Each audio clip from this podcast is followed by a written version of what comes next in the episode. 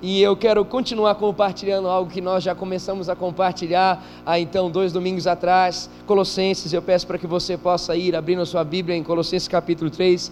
Nós da última vez compartilhamos sobre Cristo, a cristologia, sobre o significado de Cristo ser o centro e o propósito para o qual Paulo então conversava e entendia a necessidade de falar que Cristo é o centro.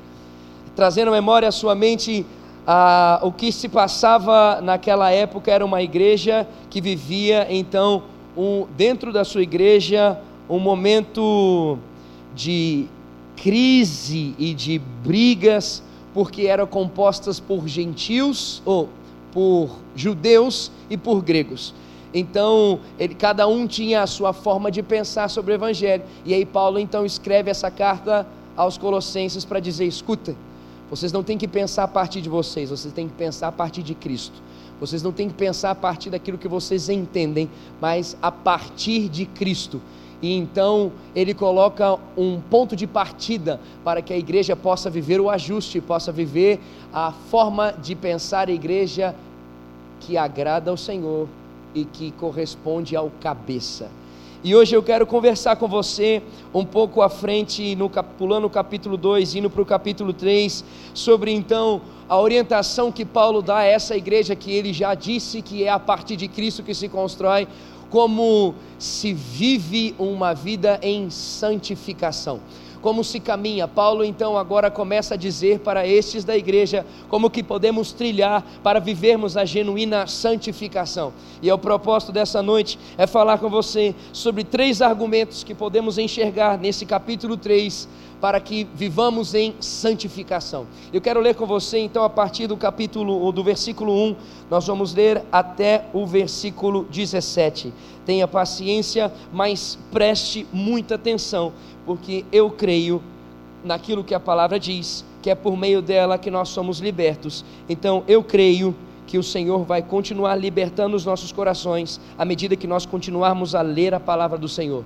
Então eu creio que enquanto nós lermos aqui, corações poderão ser transformados, curados, sarados, libertos em nome de Jesus. Então, sensíveis à voz do Espírito Santo, vamos ler desde o versículo 1.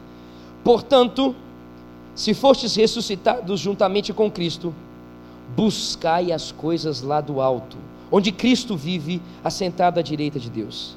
Pensai, pense que ele está dizendo isso para os cristãos. Ei, cristãos, Pensai nas coisas lá do alto, não nas que são aqui da terra, porque morrestes e a vossa vida está oculta juntamente com Cristo em Deus. Então, genuinamente cristãos, a vida que vivem, vivem a partir de Cristo.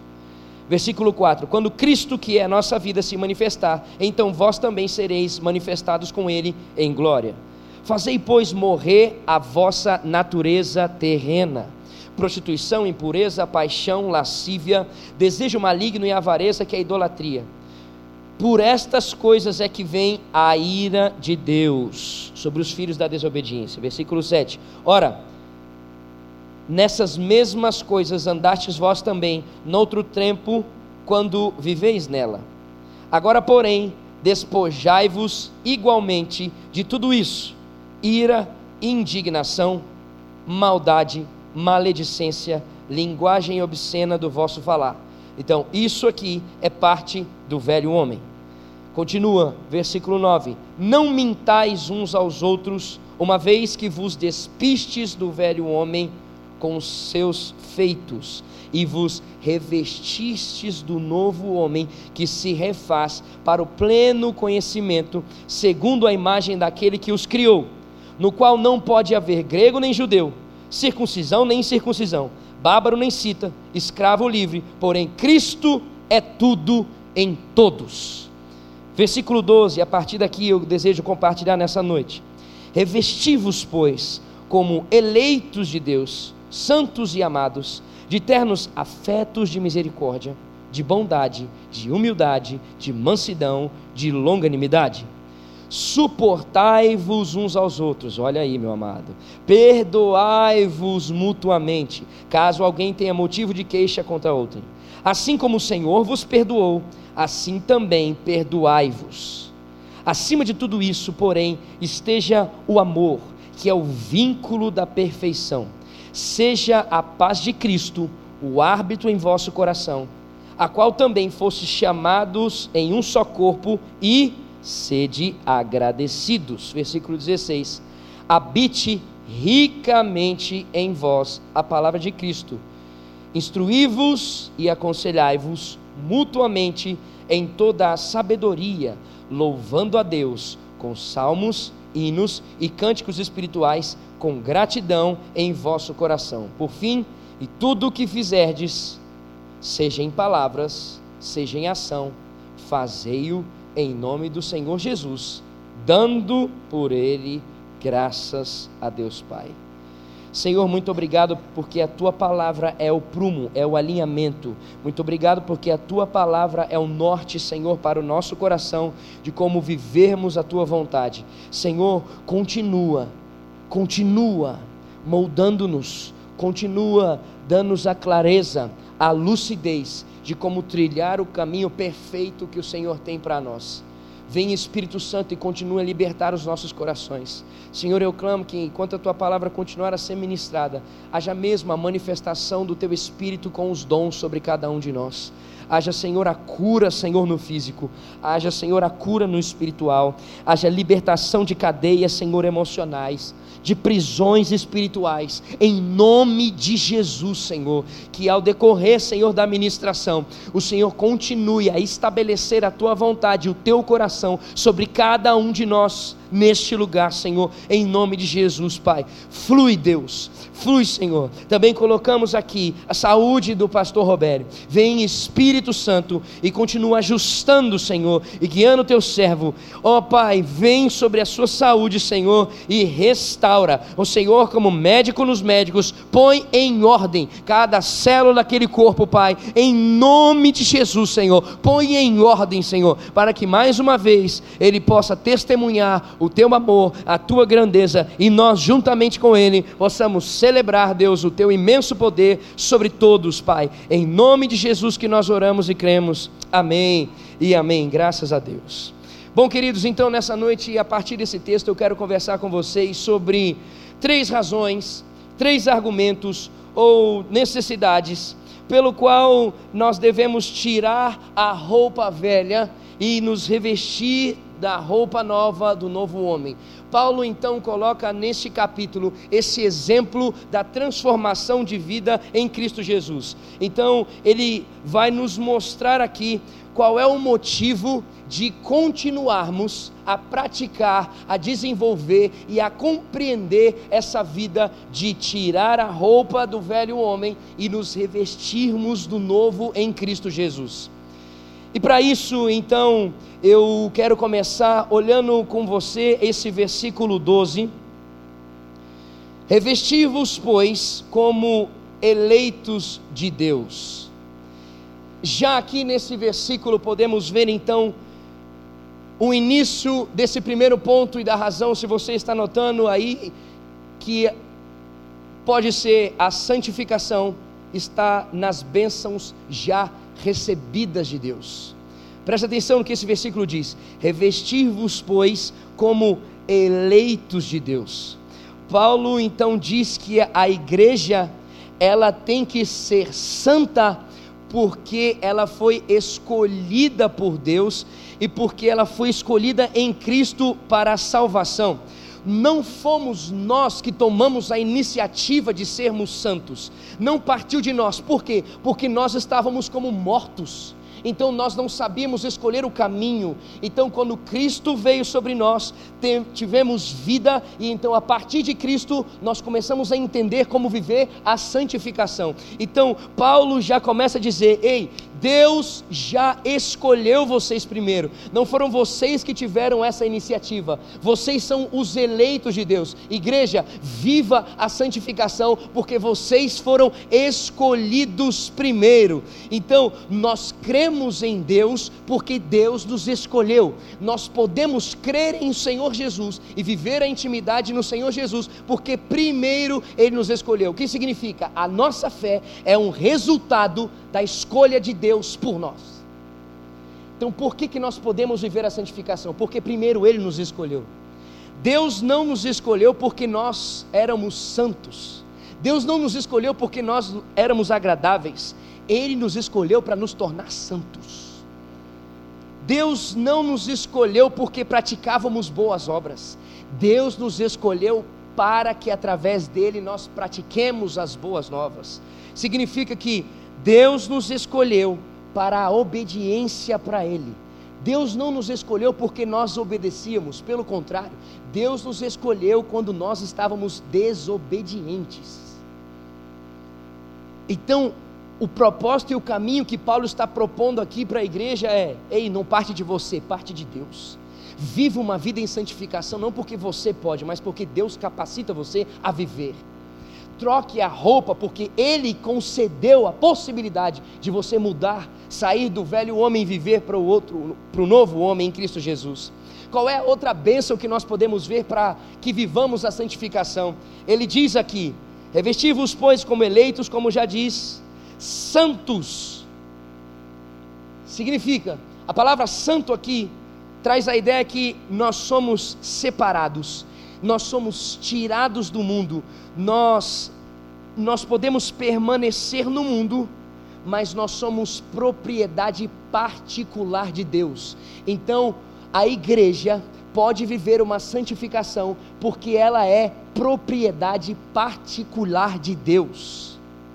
De tal maneira que não faz mais sentido a igreja viver os padrões desse mundo, os deleites dessa carne. Não faz mais sentido viver para o mundo. Deus nos comprou por um alto preço e Ele então nos separou para que nós vivêssemos para a honra e glória dEle. Por que, que nós vivemos a santificação? Porque nós somos santos. Porque Ele nos separou primeiro. Qual é a outra bênção que nós recebemos a partir de Deus, escrita aqui? Diz então o versículo 12: Revestivos como eleitos de Deus, santos e amados. Ei, queridos, o povo de Deus é amado por Ele, a igreja é amada por Deus. Olha o que é tremendo. Onde nós estávamos antes de Deus? Nós estávamos sem esperança, nós estávamos escravos da nossa própria carne, nós estávamos escravos do mundo, escravos do diabo, nós éramos filhos da ira, estávamos mortos, estávamos debaixo dessa ira e dessa condenação. Nós não conseguiríamos vencer todas essas coisas e Deus nos amou apesar do que nós éramos. E por isso, por Ele ter nos amado primeiro, hoje nós somos habitação de Deus. Hoje nós somos amados, nós somos a herança de Deus, em quem Deus tem todo o prazer. Deus tem prazer em você. Deus tem prazer em caminhar com você. Por que, que nós devemos viver a santificação? Porque Deus tem prazer em estar comigo. Isaías 62 diz que Deus olha para nós como um noivo olha para sua noiva somos notáveis por Deus. Deus tem prazer em estar conosco. Então, são essas verdades que devem permanecer motivando o nosso coração. E por último, para endossar esse ponto, está no versículo 13, no final do versículo 13: Assim como o Senhor vos perdoou. Ei, querido, podemos viver a santificação por causa dessas bênçãos ditas até agora nesses versículos. E eu digo para você, podemos viver a santificação porque Ele nos perdoou. Ei, o Senhor Jesus, essa palavra está ligada à justificação. O que, que significa? Deus já perdoou você dos seus pecados passados, dos seus pecados presentes e futuro. Não existe mais condenação para você. O que Deus fez é uma garantia eterna. Todo pecado que poderia condenar você foi levado na cruz no madeiro tudo foi levado, a dívida que era escrita contra você já foi anulada na cruz. Então, esse perdão é o resultado da obra de Cristo na cruz, no seu lugar, em seu favor. Então, você se aproxima de Deus como alguém que já recebeu a garantia do perdão desde o início. E aí, queridos, é interessante porque tem gente que não é livre, tem gente que não é feliz, que vive todo down, debaixo de um preço, por não ter entendido essa graça e esse perdão que Deus nos dá. Nós já estamos perdoados, podemos ficar livre do peso da culpa. Por que que então nós podemos nos santificar, porque nós já recebemos as bênçãos de Deus, porque nós somos separados, porque nós somos amados, porque nós somos perdoados. A segunda coisa que eu posso, o segundo argumento que nós podemos entender através desse texto, é que a santificação não está apenas fundamentado nas bênçãos que recebemos, como eu acabei de falar, mas a santificação é um contínuo uso das vestimentas espirituais que são providenciadas por Deus. O que, que Paulo está propondo aqui para nós, a partir desses versículos aqui mesmo no versículo 12, na continuidade do versículo 12, é como se fosse um guarda-roupa espiritual. Todas as virtudes, elas são a partir de um relacionamento fraternal também com os nossos irmãos. Todas as virtudes que podemos viver em Cristo, elas fluem através também do nosso relacionamento com os nossos irmãos. E o que isso significa? Que o cristianismo não é apenas abraçar uma doutrina cristã, o cristianismo desemboca nos relacionamentos transformados. Então, nós podemos responder a uma santificação quando nós nos relacionamos com as pessoas como Cristo nos diz para nos relacionarmos. Então, agora nós vamos ver essas roupas que nós devemos usar para os nossos relacionamentos espirituais ou relacionamentos interpessoais, fruto de uma ação espiritual, certamente. No versículo 12, então, nós temos aqui, ah, vamos dizer, a primeira roupa: ternos afetos de misericórdia. O que significa isso? Essa, essa expressão, ela diz que nós devemos ter afetos no significado de um coração, lançarmos o nosso coração na miséria do outro. É sermos compassivos, sermos sensíveis à necessidade do outro, ser capaz de nós nos sensibilizarmos com o outro. Então, o passo para a santificação passa no sensibilizarmos uns pelos outros. Esse essa expressão ternos no original no grego onde foi escrito significa vísceras, significa entranhas. Então, o que, que o texto está querendo dizer? Ternos afetos significa que nós devemos ter as nossas entranhas tomadas por compaixão dos nossos irmãos.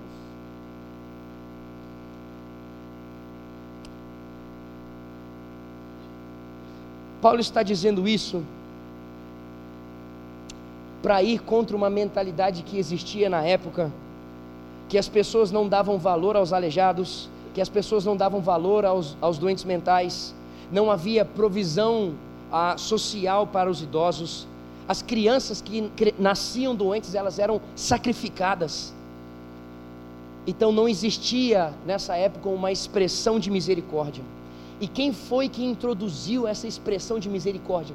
Cristo, através da igreja. O cristianismo foi que começou a introduzir essa visão da compaixão com aqueles que estão necessitando de um auxílio. E o que me chama a atenção é que hoje nós estamos vivendo igualmente essa insensibilidade.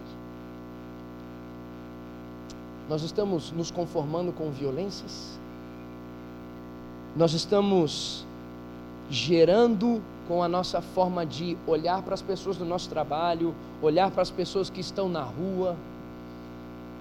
Nós estamos gerando o sentimento oposto do afetos, de ternos afetos de misericórdia. A pergunta para você é, meu querido, minha querida, você tem ternos afetos de misericórdia? Como é que você se depara diante de uma pessoa necessitada? Em qualquer aspecto, seja físico, seja psicológico, espiritual. O que você faz? Vou mudar um pouco a situação aqui. O, o que, que você faz quando alguém lhe faz um mal intencionalmente falando? E você tem a oportunidade de dar o troco.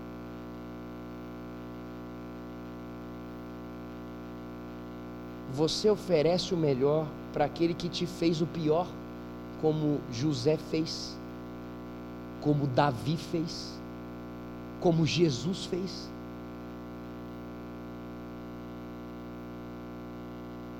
A outra roupa que Paulo nos diz aqui, segue dizendo: bondade, revestir-nos, revestir-nos de bondade. O que é bondade? Bondade é você fazer para alguém aquilo que Deus faria para ela. É agir generosamente. O que, que Deus fez conosco? Deus agiu com bondade a cada um de nós. Deus foi além daquilo que nós pedimos e pensamos. Deus agiu generosamente. Barnabé, a Bíblia diz que era um homem bom. E qual que era a marca de Barnabé? O estar investindo sempre nas pessoas. Barnabé foi que acolheu Paulo em Jerusalém quando perseguido. Barnabé que vendeu um sítio para levantar dinheiro e abençoar a igreja.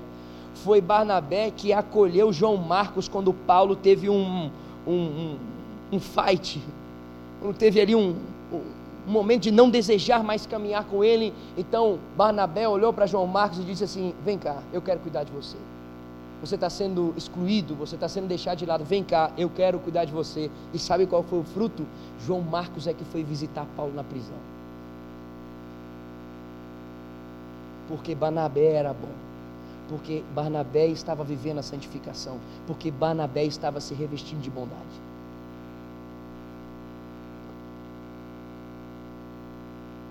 Pense na igreja. Pense na, em alguém que agora necessita do seu apoio. A outra roupa para vivermos a santificação é a humildade. E o que é ser humilde nesse contexto aqui? Óbvio que ser humilde é não ter vaidade, é não ter soberba, mas ser humilde também não é ter complexo de inferioridade, ficar se colocando para baixo. Não significa isso se a você ser alguém inferior, se julgar menor do que você é. Às vezes a gente usa a humildade de uma forma errada. A gente fala que aquela é, pessoa que é mais passiva, uma pessoa que é mais mole, uma pessoa que até beira uma questão de covardia, é uma pessoa humilde. Uma pessoa que às vezes não tem coragem para agir, a gente acha que é uma pessoa humilde. E o que a Bíblia pode nos mostrar de humildade se encontra, por exemplo, naquele centurião romano que disse: Senhor, eu não sou digno de receber você na minha casa, mas ele foi até o Senhor. Eu não sou digno, eu não mereço isso, mas eu te quero. Humildade é como aquele publicano que entrou no templo e disse: Senhor, se propício a mim, alguém pecador. Então, ele não se coloca em uma. Ser humilde não é você se colocar em uma, uma posição que você não pode alcançar. É você reconhecer a sua pequenez, mas se mover. Agir. O que eles mostram para nós e o que a Bíblia pode testificar é que humildade é você não ter os seus desejos prevalecendo é você ter os seus desejos, mas não lutar simplesmente ou somente por eles. É você ter os seus desejos, mas lutar pelos seus desejos e pelos desejos daqueles que estão ao seu redor. Sem humildade não é possível ter comunhão. Sem humildade não é possível desenvolver relacionamentos. Quando os meus interesses eles prevalecem, a igreja não consegue crescer em comunhão. Ser humilde é você entender a sua vontade, mas estar aberto para lutar à vontade daqueles que estão ao nosso redor. É nesse sentido que Paulo está chamando a atenção dessa igreja. É nesse sentido então que ele nos instrui para darmos passos e nos vestirmos e vivemos a santificação. Qualquer outra roupa, mansidão. O que é ser manso? É ser alguma pessoa, é uma pessoa fraca? É uma pessoa sem impulso? Mansidão na, no original significa ter a sua força sobre controle. Hum, aleluia. É ter capacidade de se vingar de quem te fez mal e optar em não se vingar. Escute, escute. Mansidão é você ter a possibilidade, é de você ter toda a construção psicológica, física e etc. para revidar, mas escolher não revidar. Quem é manso é aquele que tem domínio sobre as suas ações, sobre as suas decisões e os seus desejos. Esse é o manso. É interessante que a palavra diz que o homem que domina a si mesmo é mais forte do que o que conquista a cidade. Uhum, uhum. A prova de força que a Bíblia nos ensina não é a gente explodir, mas é a gente se controlar.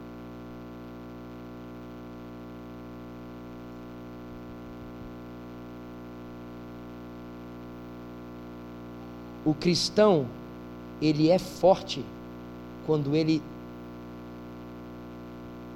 quando ele simplesmente aquieta o seu coração e diz: Eu tenho um juiz, que é o meu Senhor Jesus. Qualquer outra roupa que Paulo nos diz aqui, longanimidade. E aqui também é interessante. Na língua grega, essa palavra ela ela era usada para dois sentidos ela longanimidade era uma era usada para paciência com pessoas, existia um sentido que era para paciência com pessoas, existia um outro sentido que era para paciência com circunstância. E é interessante nós ah, essa essa instrução, porque é exatamente isso que significa longanimidade. Nós precisamos ter paciência com pessoas e paciência com coisas. Por que eu estou dizendo isso? Porque às vezes nós temos paciência com coisas e não temos paciência com pessoas. Então isso significa a nossa longanimidade não é completa. Nós temos paciência de assistir uma, duas, três temporadas de um negócio na Netflix. E a gente, três é pouco, né? Cinco, seis, sete temporadas de esperar um negócio uma semana após a outra semana, demorar uns 3, 4 anos para acabar de ver uma bendita de uma série, mas a gente não tem paciência com o chefe. A gente não tem paciência com o pai. A gente não tem paciência com o líder. Então é isso que Paulo está chamando a atenção. Escuta, se vistam de santidade e coloquem a roupa do Senhor, que é uma paciência em todos os aspectos da sua vida. Não separe os, os aspectos achando que você já está vivendo uma longanimidade.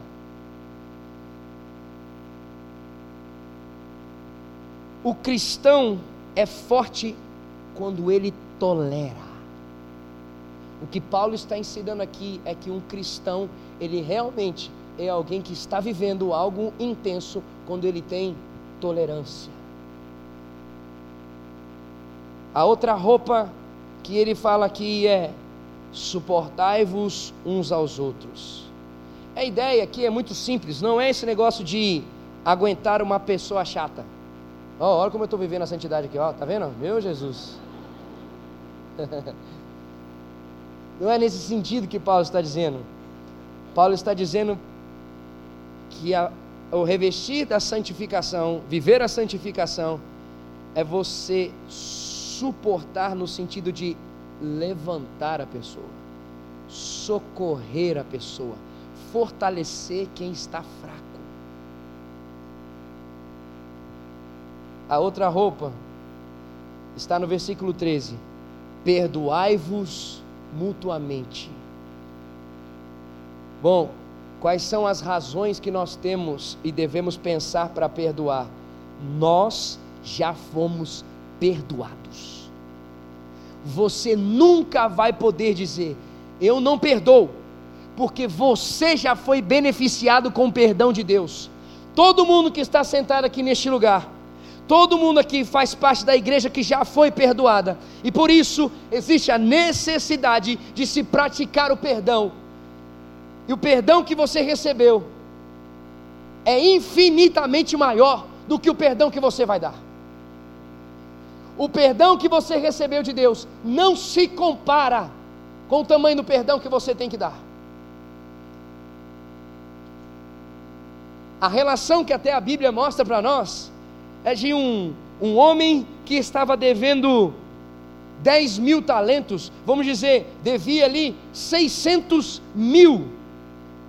600 mil vezes mais do que 100 denários. Um denário era um dia de trabalho. Olha o tamanho desse valor. Então, existia um homem que devia isso para um rei. Chegou para esse rei, pediu misericórdia. Esse rei então perdoou essa dívida. E então, quando ele sai, ele encontra com um homem que devia a ele cem denários. E ele diz: Me pague o que você me deve. E aí, o homem disse: Eu não tenho possibilidade de te pagar. Ele diz: Mas você vai ter que me pagar. Você precisa me pagar. Eu quero que você me pague, ou você vai ter que enfrentar a justiça. Os servos do rei viram este homem e foram dizer para o rei: Escute, sabe aquele que você perdoou? Ele não está perdoando. Qual que é a sua reação diante desse exemplo que a palavra nos, nos traz? Não sei você, mas em mim vem aquele senso de ira, em mim vem aquele senso de falta de gratidão, em mim vem aquele senso de falar: não é possível, esse cara não conseguiu entender a, a imensidão que ele foi liberto, não é possível, era a família dele que ia entrar no barco, a esposa dele ia passar problema, o filho dele ia ser vendido, o problema geral que esse cara ia proporcionar, além da dívida que gerou no reino, ele foi perdoado. E ele não consegue perdoar um cara que deve um nada, semelhante ao que ele devia, nada. Pois é, irmão, é exatamente esse o caminho que você tem que pensar quando você nega o perdão para alguém. O que você devia, Deus perdoou, e o que as pessoas devem para você, comparado ao que você devia a Deus, é um nada. Não temos direito de não perdoar ninguém.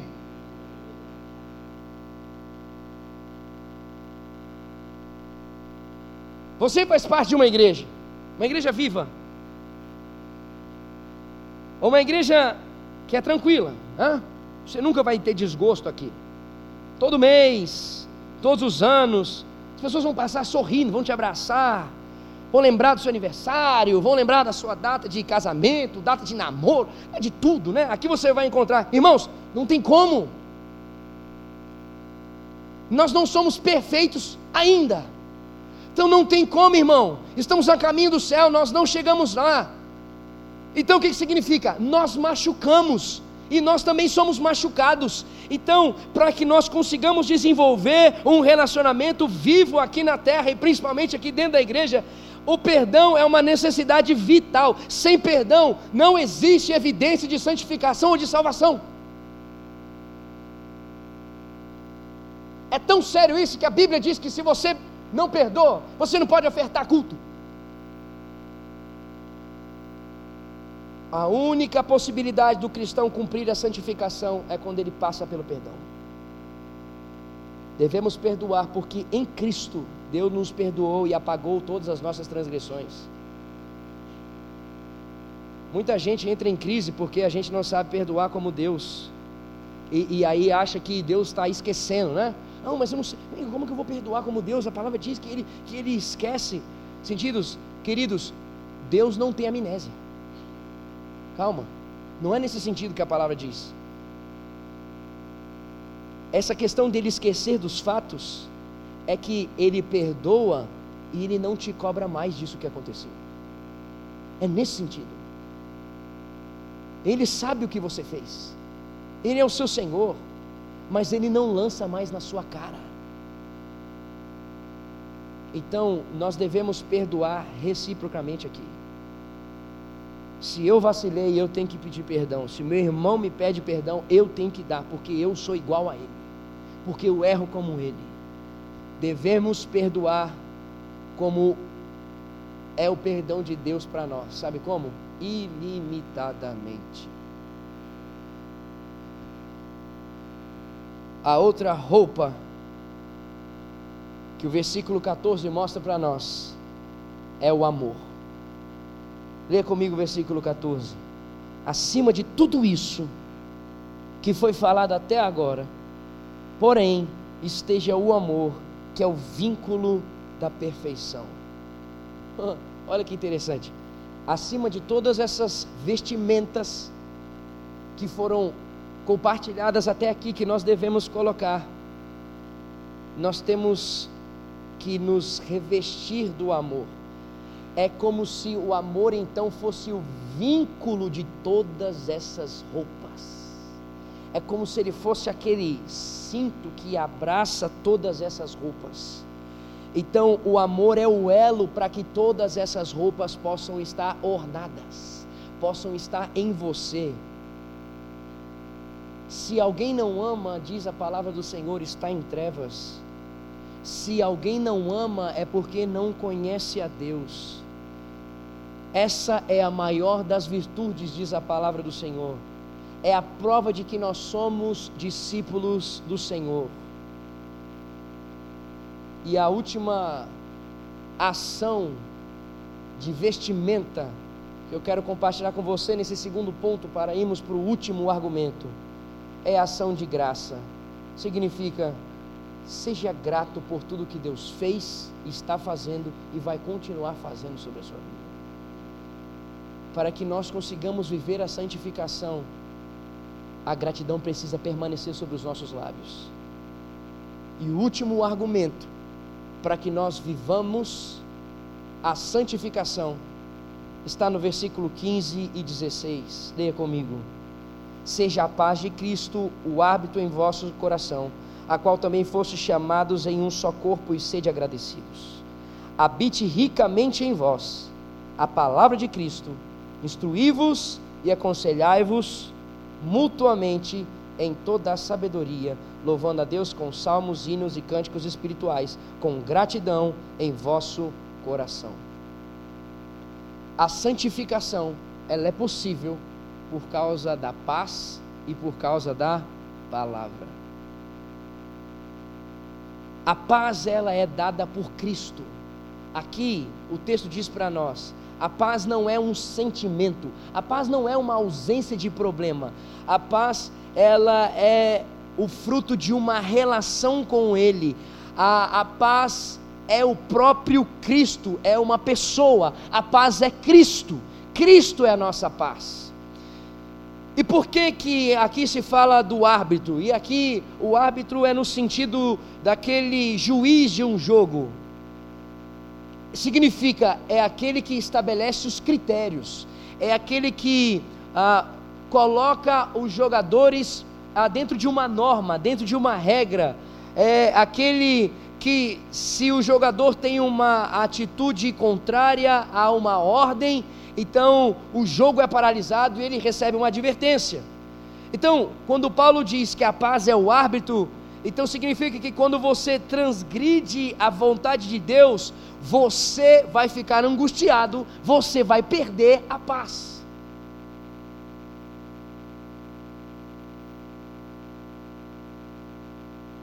O que Paulo está dizendo é: ei, mude a sua atitude para que você não receba o cartão vermelho. A paz deve ser o juiz do nosso coração. E é interessante que essa paz não é simplesmente no sentido individual, mas é também coletiva, porque o texto diz: a qual vocês fostes chamados a um só corpo. Então, um irmão machucando o outro, o que vai acontecer é que vai faltar a paz. E o que, que isso significa? Que é preciso ser colocado Jesus como juiz, para que volte então a restabelecer a paz e a comunhão.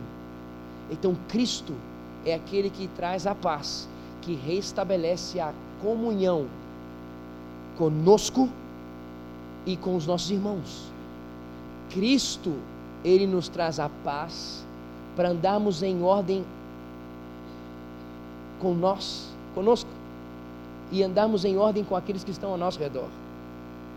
E a santificação, ela é possível por meio da palavra de Deus, como diz o versículo 16.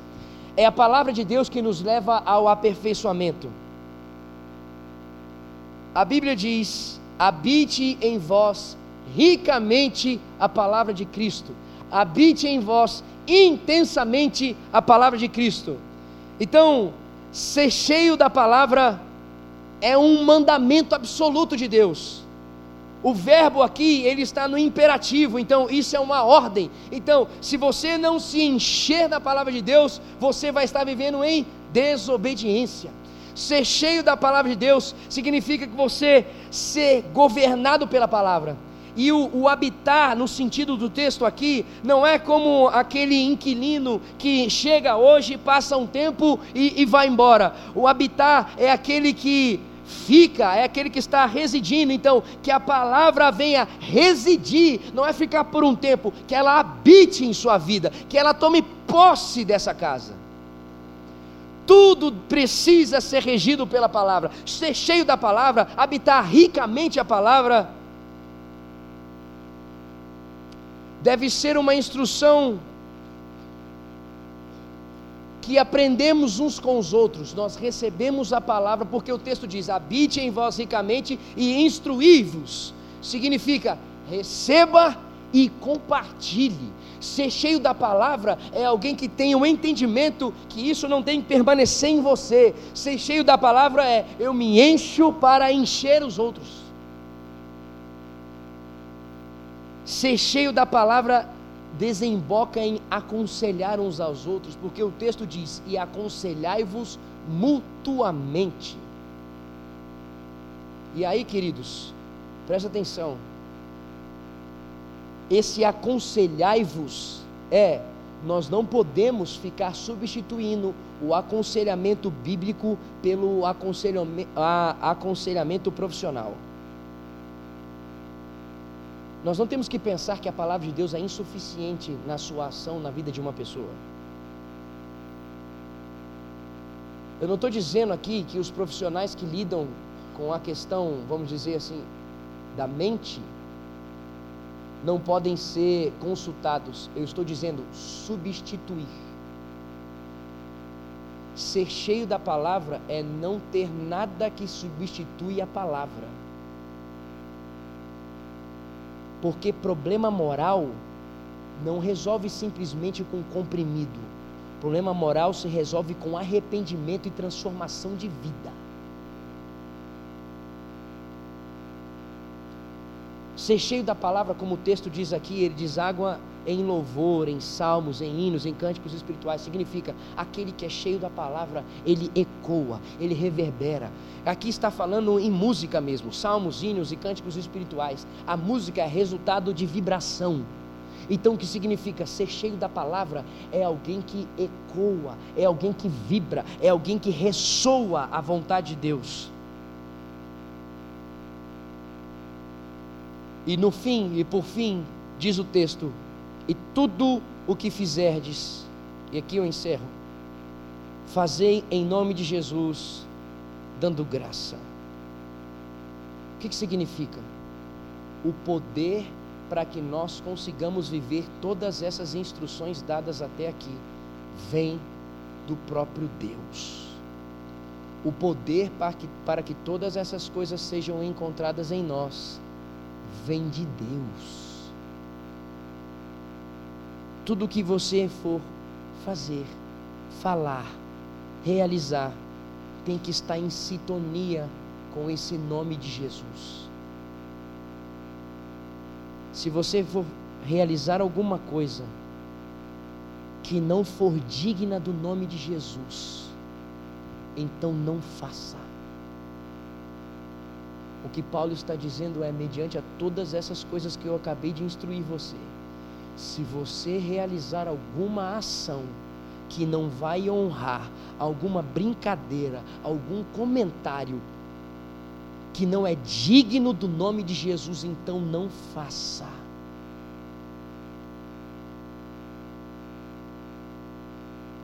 O que me agonia é que hoje o nome de Jesus está sendo usado sem perceber. E nós temos colocado o nome de Deus em coisas totalmente indignas. Nós temos tornado o nome de Jesus em vão.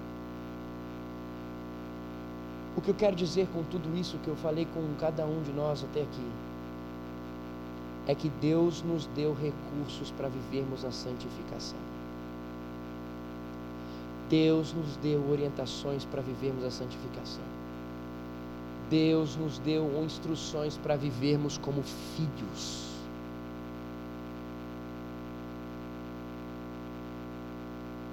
Fique em pé no seu lugar.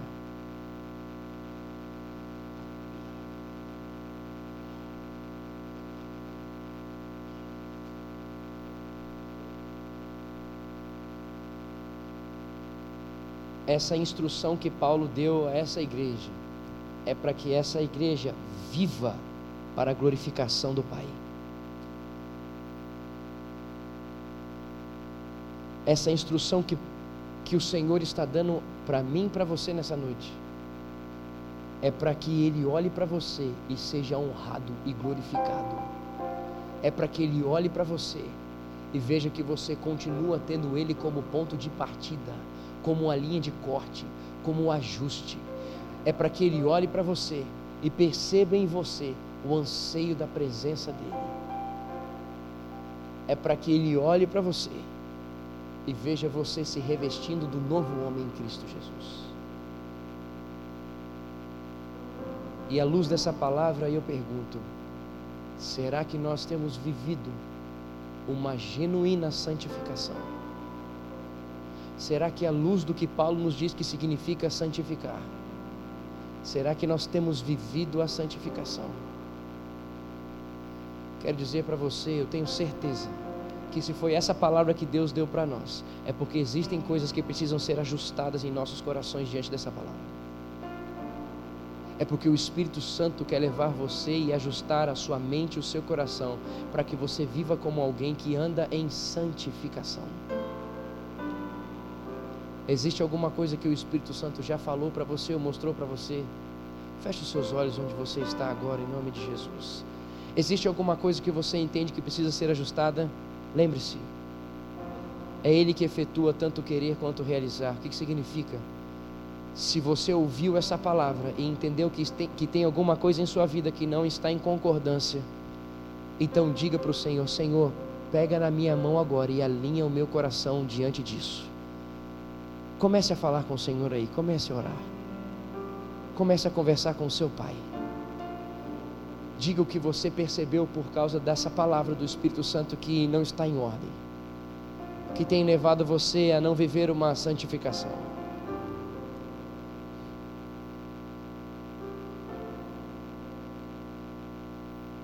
Senhor, tem misericórdia de nós. Senhor, eu agradeço, constrangido porque nós já fomos escolhidos pelo Senhor, porque nós somos separados pelo Senhor, porque nós somos amados pelo Senhor, porque nós somos perdoados pelo Senhor. Pai, faz-nos viver de uma forma digna, de honrarmos tudo o que o Senhor fez por nós, tudo o que o Senhor operou em nós.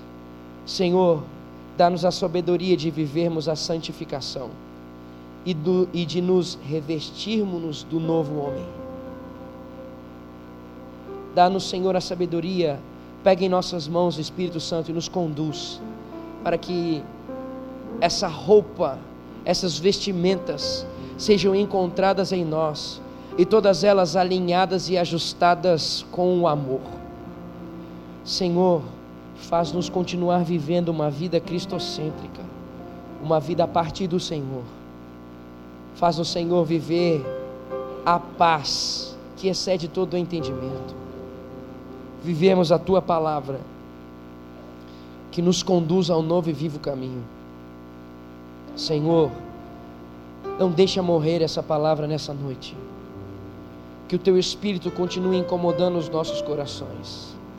Que o teu espírito continue transformando os nossos corações, Pai. E que o Senhor possa receber através de nós um culto que o Senhor merece. Uma adoração que o Senhor merece, que é fruto de filhos que vivem a santificação. Que o Senhor receba, Senhor, a nossa forma de trabalhar, a nossa forma de estudar, fruto daqueles que estão em santificação, fruto daqueles que estão fazendo tudo a partir do Senhor e a partir da tua palavra. Vem Espírito Santo e conduz-nos a esse momento em tua presença. Obrigado, Senhor, pela demonstração mais uma vez da tua graça e misericórdia aqui. Continua nos sustentando, levando-nos, Senhor, a viver como essa palavra nos instrui que devemos, devemos viver. Eis-nos aqui, Senhor, entregues a tua palavra.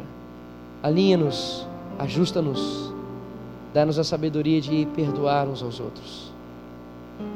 Faz-nos viver a santidade em verdade, Pai. Obrigado pela nossa igreja, obrigado por este tempo, obrigado pelo ajuste, obrigado pela tua presença, em nome de Jesus. Amém e amém. Aleluia. o Espírito Santo continue dando clareza ao seu coração e que o seu irmão que está aí do seu lado possa encontrar em você uma santificação que invada a vida dele também em nome de Jesus. Que durante essa semana, ao nos encontrarmos, vivamos essa profundidade em Cristo e ao nos reencontrarmos no próximo domingo, você dê um abraço nessa pessoa que está ao seu lado, você diga para ela: ei, vamos viver a santificação você reconheça ela como parte do corpo de Cristo em nome de Jesus. Se você puder e quiser, faça isso já. Deus abençoe a sua vida. Até o próximo culto.